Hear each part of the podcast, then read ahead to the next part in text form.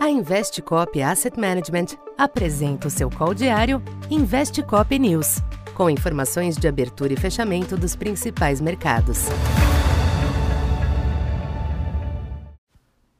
Bom dia. Eu sou Silvio Campos Neto, economista da Tendências Consultoria, empresa parceira da Investcop. Hoje, dia 14 de junho, falando um pouco da expectativa para o comportamento dos mercados nesta terça-feira. Os mercados internacionais esboçam uma tênue acomodação nesta manhã, mas o panorama segue nervoso e propenso a mudanças de direção ao longo da sessão, em meio à rápida mudança de avaliação acerca da decisão do Fed de amanhã. Diversas casas e a própria curva de juros passaram a apostar em uma alta de 75 pontos na taxa nos Estados Unidos Movimento reforçado ontem após artigo do Wall Street Journal, que costuma trazer sinais aos mercados no período de silêncio dos dirigentes.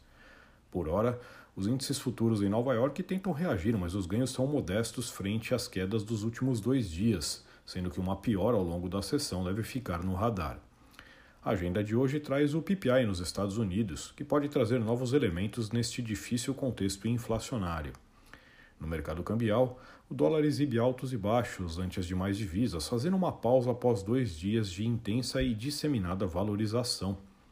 O yield do Treasury de 10 anos também tenta uma estabilização após a escalada recente, mas segue ao redor de 3,30. Fonte permanente de preocupação inflacionária, petróleo estende a recuperação registrada na tarde de ontem, com ganhos moderados nesta manhã.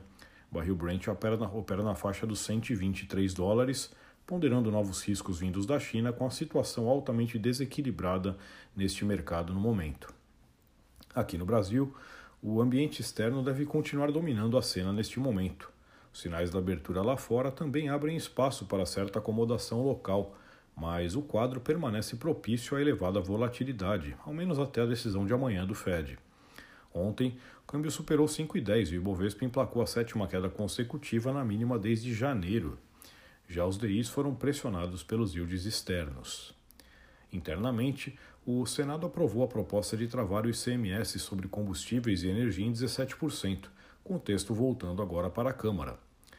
Nesse sentido, o risco fiscal também alimenta certa cautela entre os investidores. Então, por enquanto é isso.